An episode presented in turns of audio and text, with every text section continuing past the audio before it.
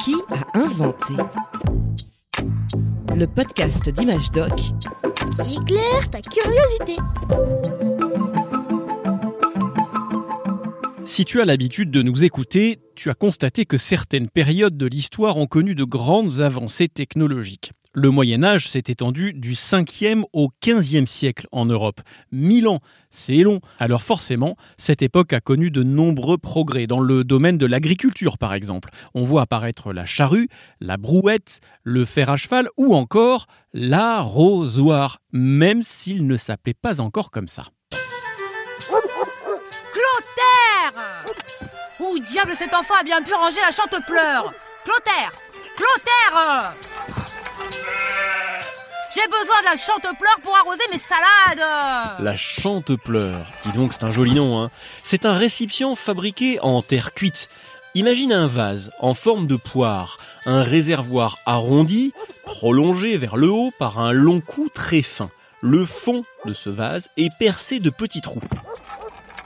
Ah, ma chante-pleur La voilà Je la plonge dans le puits le pot de terre cuite se remplit d'eau en faisant des petites bulles et donc des petits bruits. On dit qu'il chante. On bouche ensuite l'ouverture avec le pouce, cela permet de garder l'eau dans le réservoir. Et maintenant, hop, on retire le pouce. Un peu d'eau sur mes graines de salade. L'eau s'écoule par les petits trous de l'objet. On dit qu'il pleure. D'où son nom, la chante-pleure. Ça, ça ressemble déjà plus à un arrosoir. Oui, c'est d'ailleurs au Moyen Âge que le mot apparaît. Au début, on disait arrosour. Le nom s'est transformé pour donner arrosoir vers 1750. Ça correspond à peu près à l'époque où l'arrosoir prend la forme qu'on connaît aujourd'hui. Un réservoir surmonté d'un arceau pour pouvoir le transporter facilement. Un goulot ou bec verseur et évidemment la fameuse pomme d'arrosoir percée de petits trous qui s'emboîtent dans le goulot. En fonction du nombre et de la taille des trous, on arrose plus ou moins. C'est tout simple, mais il fallait y penser. D'autres inventions du Moyen Âge nous viennent d'Asie, et plus particulièrement de Chine. C'est le cas du billet de banque. Il y a environ 1000 ans, des marchands de thé ont voulu trouver une alternative aux pièces de monnaie. 2397, 2398, 2400. Le compte est bon. Faites amener les ballots de thé à monsieur, s'il vous plaît. Tout de suite. Merci beaucoup. C'est toujours un plaisir de négocier avec vous. Tout de même, toutes ces pièces, ce n'est pas pratique. C'est lourd à transporter, c'est long à compter. Puis j'ai toujours peur d'être attaqué par des bandits sur le chemin.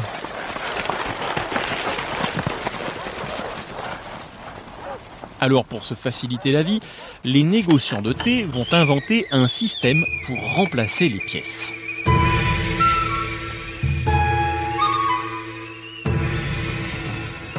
Pourquoi ne pas noter sur un papier le nombre de pièces que nous avons? Ah, c'est une bonne idée. Ce papier prouverait aux producteurs de thé que nous avons bien assez d'argent pour les payer. Ah oui?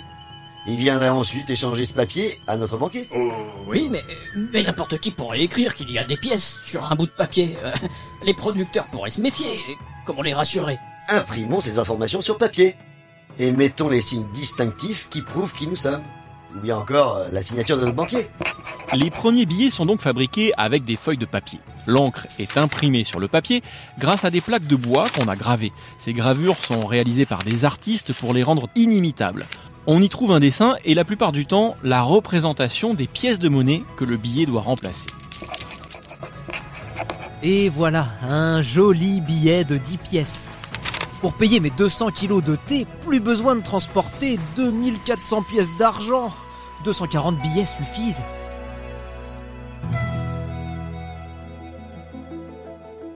Le billet de banque a ensuite été ramené en Europe par l'explorateur Marco Polo. Ce n'est d'ailleurs pas la seule invention venue de Chine apparue à cette période. Tiens, par exemple, les feux d'artifice. Au Xe siècle environ, les Chinois découvrent qu'en mélangeant du charbon, du soufre et du salpêtre, trois substances naturelles, eh bien cela crée une poudre explosive. Sortez Les militaires plaçaient cette poudre dans de grands tubes de bambou. Rechargez ils l'enflammaient pour propulser d'un coup des objets ou des petites billes de métal. Rechargez les lances de feu les feux d'artifice sont apparus à peu près à la même époque en Chine.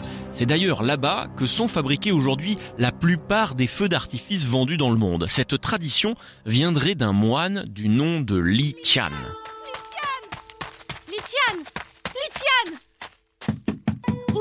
Je veux parler à Litiane Pourquoi ton inquiétude? Qu'est-ce qui vous amène à moi? Mon fils est brûlant de fièvre depuis des jours. Il prononce des mots incompréhensibles, comme si un mauvais esprit s'était emparé de son corps. S'il vous plaît, Litiane, j'en appelle à vous. Chassez ces démons. Vous avez bien fait de venir me voir. Je vais préparer quelques artifices pour éloigner les mauvais esprits. Un peu de poudre de charbon, une pincée de soufre, du salpêtre, dans un bambou. Voilà. Conduisez-moi chez vous. J'allumerai ces artifices sous la fenêtre de votre fils. Merci, vénérable Litiane. Merci.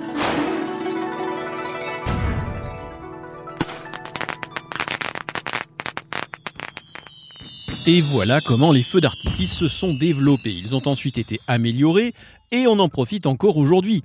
D'ailleurs, pour en profiter, moi j'ai besoin de lunettes de vue. Et ça aussi, c'est une autre invention du Moyen Âge. On appelait ça des besicles. Alors attends, où est-ce que je les ai rangés?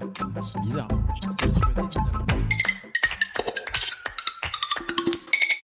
Un podcast original, Bayard Jeunesse, Billy de Cast.